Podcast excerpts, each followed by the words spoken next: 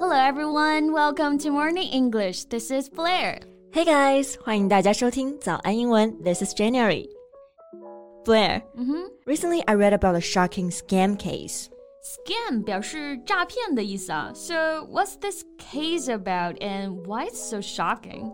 Well, there was a woman who claimed to be 38 years old and charmed over 100 men and scammed over 2.7 billion in three years. 哇哦，一个自称三十八岁的女人啊，用自己的魅力征服了一百多名男人，然后在三年之内狂捞二十七亿日元，是不是对，而且你知道最让人惊奇的是什么吗？Yeah. She's actually 63 years old.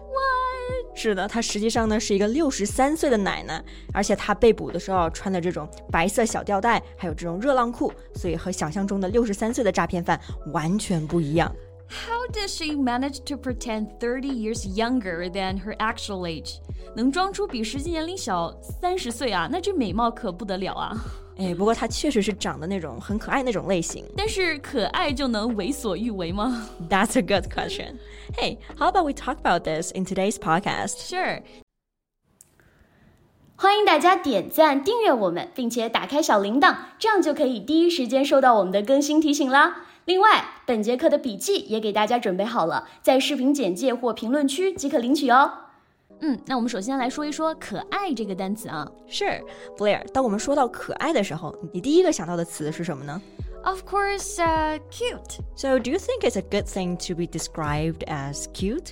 I mean, yeah, of course. 我觉得我们中文中对于“可爱”这个词有时候会有一点点负面的理解啊。比如说，哎，一个人没什么好夸的了，你只要说，哎，你挺可爱的。但是英文当中 “cute” 这个单词却有很多积极正面的意思啊。 Yeah, exactly. Cute means way more than just cute. Yeah, cute in English can also mean attractive, pretty, hot, sexy.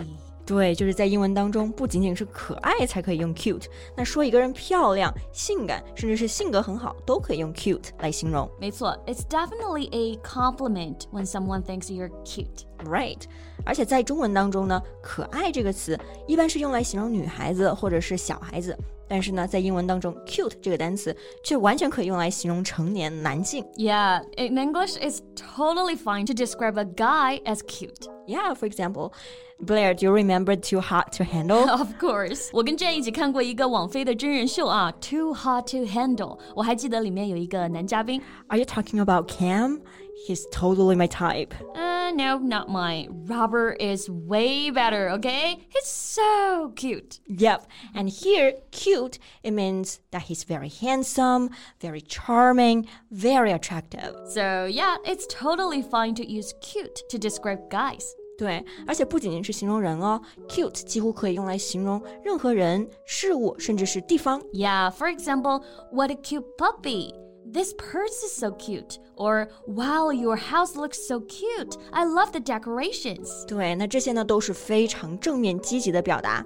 但是有一种可爱，我感觉好像呃不是那么的正面，就是那种装可爱卖萌。嗯，比如说开头提到的那个六十岁的诈骗犯奶奶，对吧？对，就是那种比较扭捏、造作、装可爱。在英文当中，怎么样表达这种装可爱或者说卖萌呢？卖萌啊，大家可千万不要翻译成是 sell cute。这里卖萌的卖呢，不是我们说的卖东西的卖，而是说假装装的很可爱。所以我们在 cute 这个词前面啊，加一个动词 act 就好了，act cute。对，act 这个单词呢本身有表演的意思，在这里呢就是表达装作或者说是效仿的意思。So act cute means to pretend to be cute, but it is actually the exact opposite. Acting cute sometimes irritates people。我觉得有的时候啊，嗲声嗲气卖萌，有些还是挺不让人喜欢的啊。我觉得这看度吧，太装了，我也觉得受不了。I can't stand someone who is always trying to act cute. Exactly, exactly. 那 act 这个单词做假装的意思，还可以与其他的一些形容词搭配，比如说 act dumb 就是装哑巴 Act stupid， 装傻子。 ，or act surprised 装作很惊讶的样子。 Right，那装可爱的话呢，还有一种情况，就是为了撒娇而装可爱卖萌。对，撒娇这个特别常见啊，可以用英文怎么来表达呢？哎，那我先问问你啊，比如说你想要什么东西，而对方不答应，然后你就撒娇的时候会怎么做呢 Well, I never do that really. ？But what if you have to？ 嗯， 那肯定是眼睛睁得大大的，然后看着对方，就那种楚楚可怜的眼神。You know, try to look very innocent and naive. Right, right. 那这种眼神呢，在英文当中就叫做 puppy dog eyes，直译就是眼眼眼眼狗。直译就是狗狗眼。那想象一下，那种小狗狗水汪汪的眼睛望着你的感觉，是不是很难拒绝？Yeah, that innocent or pleading look, just like a puppy, would give you a look that is very difficult to say no to. Yeah, exactly.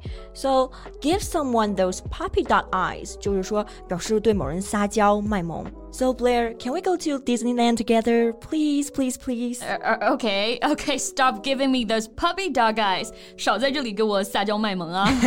well, it's just an example here, but I do not mind if you really take me to Disneyland. Okay, that's it. 那英文当中还有哪些词可以表示可爱，或者说跟 cute 这个单词意思比较相近呢 ？so the one I'm thinking of right now is adorable. 哎，没错，这个单词很好啊，adorable，它的意思呢跟 cute 十分相近。在使用 adorable 的时候，说话者会附带上自己的喜爱之情。Yeah, it shows affection to it. 因为 adorable 这个形容词的动词形式呢是 adore，就是表示特别特别特别喜欢的意思。Yeah, if you say you adore something or someone, it means you really are very attracted and you feel great affection for them. Yeah. Blair, I really adore your cat, Wang Zai. Of course. Isn't she the most adorable cat? Absolutely. 那贝贝家的猫呢，旺仔就用 adorable 形容，我觉得就一点都不为过。Thank you. 那除了 adorable，还有几个词啊都有可爱的意思，比如说 lovely。对，lovely 也可以用来描述可爱，但更多的呢是表达令人愉悦的意思。 so, Blair, do you remember the lovely day we spent at your place cooking and watching Too Hot to Handle? Yeah, how can I forget? 那这里 a lovely day 就是表示令人愉快的，或者说非常开心的一天。对，那祝愿对方有美好的一天，也可以用到这个表达。So instead of saying "Have a good day," you can just say "Have a lovely day." Right. 跟 lovely 很相近的一个单词呢是 lovable，它也有可爱的意思，但是更多的是表示惹人喜欢的。对，那这个表达呢就形容小孩子多一些。那比如说我的小侄子就是个非常讨人喜欢的小捣蛋鬼。So my nephew is such a lovable rascal. Yeah, she's as cute as a button. 对，as cute as a button。那 button 就是纽扣的意思。那这个表达直译就是说像纽扣一样非常的可爱。And of course, my 旺仔 is as cute as a button for sure。我们今天聊了这 么多关于可爱的表达啊，那可爱对于我来说呢，其实就是可以爱、值得爱、认真投入的生活，你就是可爱的人，和年龄无关。对，那大家就放肆可爱吧。嗯，那我们今天的节目就到这里啦。So thank you so much for listening. This is Jen. And this is Flair. See you next time. Bye. 如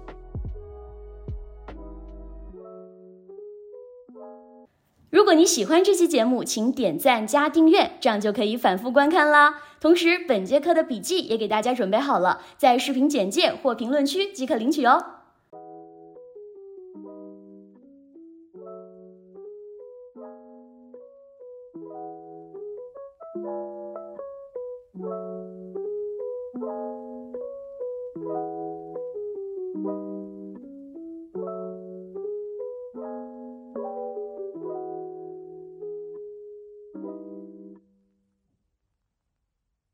This podcast is from Morning English. 学口语就来早安英文。